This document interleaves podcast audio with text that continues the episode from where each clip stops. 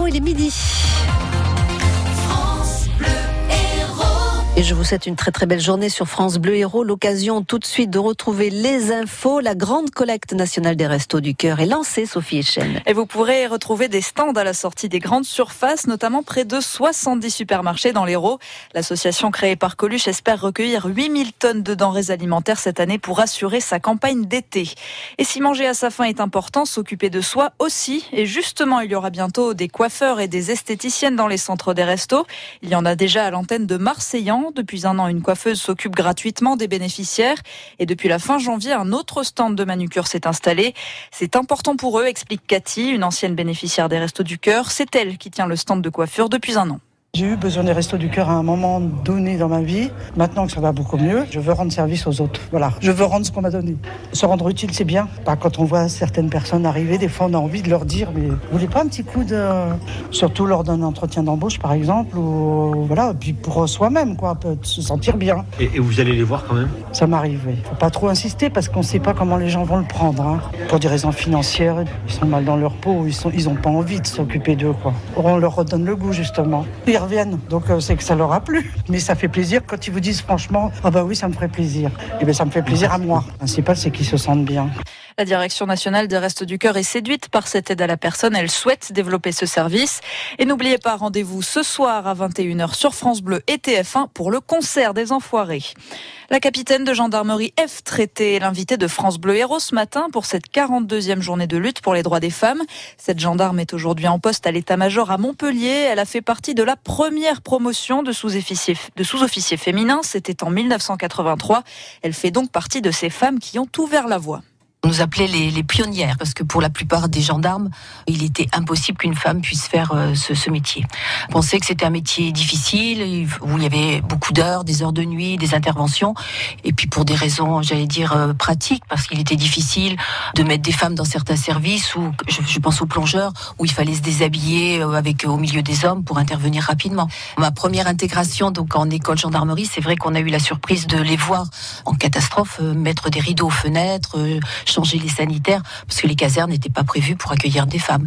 En plus, ça, bon, on était, moi, j'étais pas spécialement très grande ni très, je faisais 1m60, 48 euh, kilos.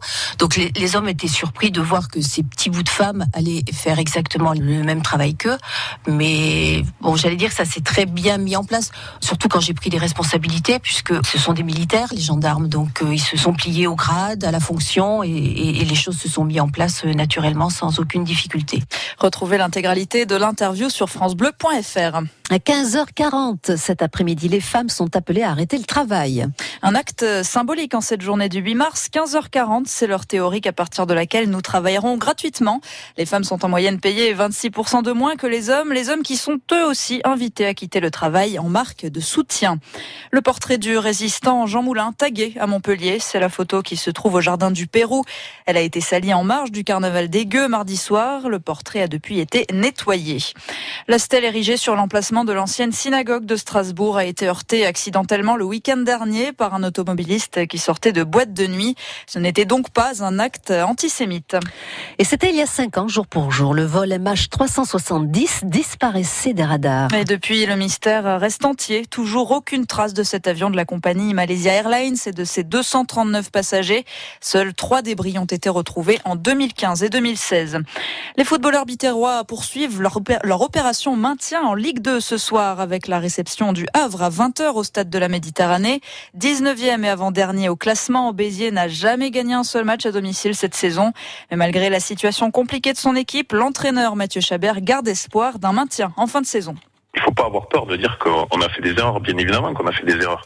Mais c'est des erreurs d'une équipe qui a un apprentissage, qui découvre le monde repos. Donc moi je suis persuadé qu'on va s'en sortir et je fais pas de langue de bois parce que j'ai pas le droit de pas être en persuadé tout simplement. Je me vois pas penser autre chose. Je suis pas optimiste. C'est mon, mon métier, c'est de préparer une équipe à gagner le maximum de matchs possible.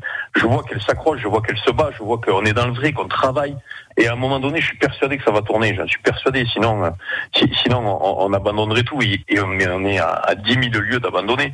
On voit vraiment, vraiment, vraiment le bout du tunnel. Après, les, plus mécontents, ce sont nous, parce que nous, on a l'avenir de famille, de gens qui sont dans le club, des gens qui s'investissent beaucoup, les supporters, tous ces gens-là. Bien évidemment qu'on en est conscient et croyez bien que on se bat tous les jours, tous les jours pour faire tourner la roue.